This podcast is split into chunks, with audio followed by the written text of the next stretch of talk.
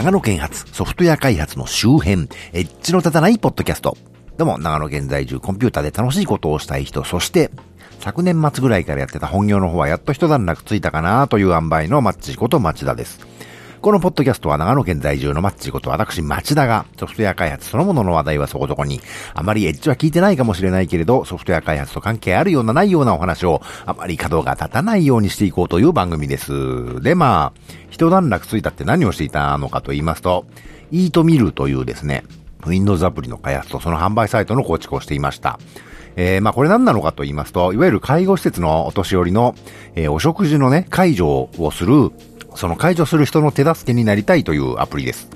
あの、石川県の公立能登総合病院というところに、あの、歯科口腔外科のね、あの、長谷剛先生というお医者さんがいらっしゃいまして、その方に監修していただきまして、あの、私の勤務先のグループ企業で医療機器の製造販売をしている発光というね、会社がありまして、そこからリリースしました。えー、私はまあ、アプリの開発担当でして、ぶっちゃけあんまし医療とか介護とかの専門的なことはようわからんのですけれど、まあ、いわゆる保険、健康保険みたいなやつですかね。あの、お医者さんに行って薬を出してもらって、その薬を処方したり、売ったりしたりするのは結構いい商売になるらしくて、まあ、薬がたくさん出るみたいな話よくあるじゃないですか。あの、僕は滅多なことでお医者さんに行かないんで、まあ、口さんがない人たちの世間話程度にしかね、そういうことは知らないんですけれど、本当かどうかもよくわかってないですけど、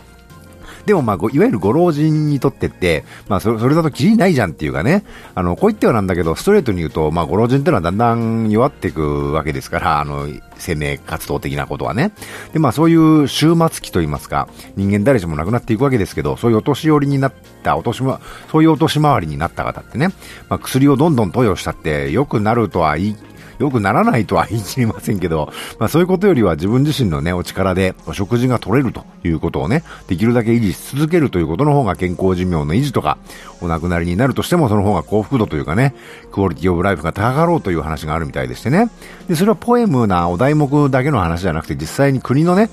あの、厚生労働省が特別養護老人施設とか向けにそういう制度を実施していて、いわゆる接触嚥下障害のある方、ご飯を自分の力で食べるには困難のある方について、ご自分の口から食事をとることを維持したりね、そうできない方がそうできるようになるために、まあ、介護施設っていうのはいろいろな専門職の方がいるわけですけど、そういう方々がね、そういう対象の方の様子を観察して、どうしたらいいかなって相談して、チームワークで改善していくということをやってるね、施設に対して加算金を給付しますよという制度があったりするんだそうでしてね。で、これがあんまりそのことが知られてないのと、なんだか難しそうだなとかね、あと介護の現場忙しいんだからそんなことやってらんないよって人が多いらしいと。まあそんなわけで、実はそれってそんなに難しくないんだよっていうことと、まあそういうことのね、お手伝いをしましょうというアプリをね、作っていました。まあそういうお食事の介助が必要な方がお食事される様子を観察して、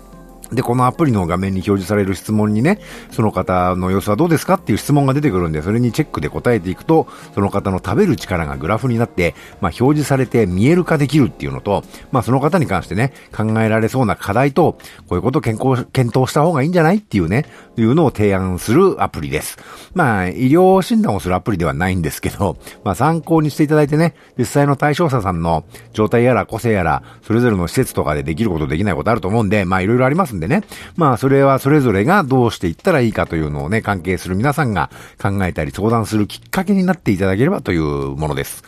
まあ一般に広くご利用いただくというものではなくてね、そういう専門職の方に使っていただく、まあ言ってみればニッチなアプリなんですけどね、まあご興味ある方は、E と見ると、E のところは伸ばす棒線がね、あの、波ダッシュでしてね、まあカタカナでカラって入れると変換できる、まあニョロっとしたやつですけど、まあそう入力して検索していただければ出てくると思います。もちろんこの番組のショーノートからもリンクを貼っておきますが、えー、で、最近、やたら忙しいとか金沢出張してるとか言ってたのはこれをやってたからなんですね。で、これだけやってれば別に忙しくないんですけど、私は中間管理職でもあるもんでね、まあこれをやるための時間を確保するためにはそれ以外のことを山ほどやらんといかんというね、時代が ずっと続いてたんですね。っていうかなんだかんだで全部自分でやるんならあの、会社員になった意味がないじゃんねと、個人事業主のまんまでもよかったんじゃないかと思わないでもないんですけど、まあそういう巡り合わせと年回りなんで仕方ないですけどね。で、まあ、アプリそのものはそんなに難しいものではないというか、むしろすごくシンプルに作ってありましてね。あの、ポイントとしては Windows アプリでありながらスマホアプリっぽく作ってるというところだったりするんですが、まずは介護施設でお仕事として使われるだろうということで、まあ Windows だよねということで Windows アプリとして作りましたけど、もしこれが本当に世の中に必要とされているものであればね、もちろんスマホとかでも使うようになるだろうということと、まあそれよりね、その時に全部作り直すというよりは最初からそれっぽく作っとこうというふうに思ったのがまあ一点です。で、次に、いわゆる業務アプリって今後スマホアプリっぽくなっていくんじゃないと私は思うんですね。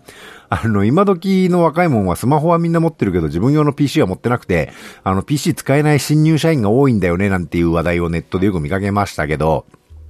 別に PC 使えなきゃいけない理由って何なのと思うところもありましてね。あなたの会社が PC なんて古めかしい機械でいつまでも事務仕事させてるだけじゃねっていうのもあるわけですよ。さらに若い人だけじゃなくてご年配というかある程度年取ってる人たちもね、あの PC は使ったことなかったり苦手だったりするけど、スマホは持ってるって人も増えてきてると思うんですよ。あの、平日の昼間にね、東京に出張したりなんかして、ちょっと話はそれますけど、で、まあその時に、あの、ちょっと空き時間ができて、なんとなく秋葉原のビッグカメラとかやってみるんですよ。で、びっくりしますよ。あの、お客さんのほとんどがね、おじいさんおばあさんなんですよ。あの、おばあさんが USB マウス探したりしてんの。あの、私の住んでるような田舎ではね、そば見かけない高価芸系だなとは思うんですけど、あと、あそこっておもちゃっぽいのも売ってるでしょ？あの、ミニ四駆のコーナーにね、いい感じの年回りのお父さんがいっぱいいて、ああだこうだってお話しながら部品を物色してるの。いいね、楽しそうだなと思ってね、見てますけどね。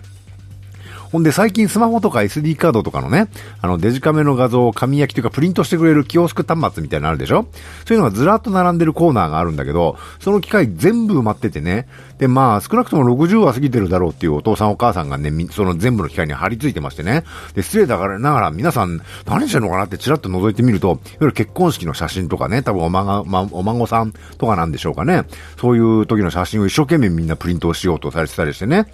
で、年寄りはコンピュー的、コンピューター的なものを使えないとか使わないっていうのはもう先入観になってきてるようでしてね。で、それは東京なんつう大都会だからかもしれないけど、聞くところによると、僻地のお年寄りもね、割とネット通販を活用しているなんて話も聞くわけで、まあダメなのは半端な地方都市に住む人々なんだろうなと思うんですけどね。ちょっと脱線しましたけど、まあそんなこんなで若者はスマホは使えるけど PC は使えないって言うけど、ある程度の年配層だってね、PC は苦手だけどスマホは頑張って使ってるよと、連絡は LINE でって人だってね、少なくないと思うんですよ。あ、のまたちょっと話ずれますけど、訃報の配信から供物の手配までをスマホで完結、アスカネットつなごうリリースという記事が出てまして、これ、あの、ショーノートからリンク貼っとくんでちょっと見ていただければと思うんですけど、これもね、まあそういう訃報とかを、あの、みんな携帯持ってるだろうから、そういうのでバーッと配信しちゃえば便利じゃんじゃねみたいなね、アイディアは昔からあると思うんですけど、だけれどもまあ、葬式ってのはね、大体主役は年寄りですから、あの、そのメールなんて使えねえよってなってね、却下されるアイディアだったと思うんですよ。でも最近は年配のね、方も結構スマホ持ってて、メールはよくわからんけど LINE は使えるよっていう人がね、少なからずいると思うんですよ。なので、こういうサービスがね、多分、実用になってきてるんだなと。えー、サービスのアイディア自体はね、全然新しくないと思うんだけど、まあ、世間が追いついてきたことで、実用にな、なりうるサービスになってきてんじゃないかなと思ってね、ちょっと感心したんですけどね。で、まあ若者と年寄りは PC はあまり使えないけど、スマホは使えると。じゃあ PC 使える人ってそもそも何なのっていうのも あると思うんですね。あの、多分 PC 使える人より PC が苦手だけどスマホは使えるよって人の方が多い世界になってくんじゃないかなと。まあ、私は職業柄というかね、多分そうでなくてもパソコンを使う人として、まだ当分そっちの方人だと思うんですけど、で、まあそんなのじゃあお仕事で使う PC 上のソフトもスマホのアプリみたいになっていくべきなんじゃないと私は思うんですね。というわけで、えー、この件、そのイートミルではがっつりそういう方向に倒しまして、えー、実は最初の段階、開発の初期段階ではいろいろね、機能こういう機能追加しろとかね、画面にこういう情報の表示欄を設けろだのね、いろんな意見があったんですけど、まあ、Windows PC のアプリですからね、それにしては画面がシンプルすぎるということでそういう意見がいっぱい出たんですけど、まあ、そういうの全部ぶっ飛びます、ぶっ飛ばしましてね、あの、本当にもうスマホアプリみたいなものすごくシンプルな表示のアプリにしたんですけど、まあ、技術的には大したことしてるわけじゃなくてね、エレクトロンアプリとして作りまして、まあ、UI というか UX というか画面は jQuery モバイルで作ったんですけどね、今時 jQuery モバイルかよっていうご意見は多々あるというのは承知しておりますけど、ちょっと React でやるにはね、私の知見がいまいち溜まってなかったというか、 React っていかにも React な画面は作れるけど、そこから外れてるというか、それで足りないものがあったりすると、ちょっとコントロールウィジェット自分で作りきれないなというか、あと、世の中に出てるのも探しきれないなっていうことが予想されたんで、まあ、jQuery モバイルならね、なんだかんだ言って jQuery ですから、あの、いろいろ試行錯誤するにはこっちの方が向いてるんじゃないかなと思って、えー、今回はそれにしました。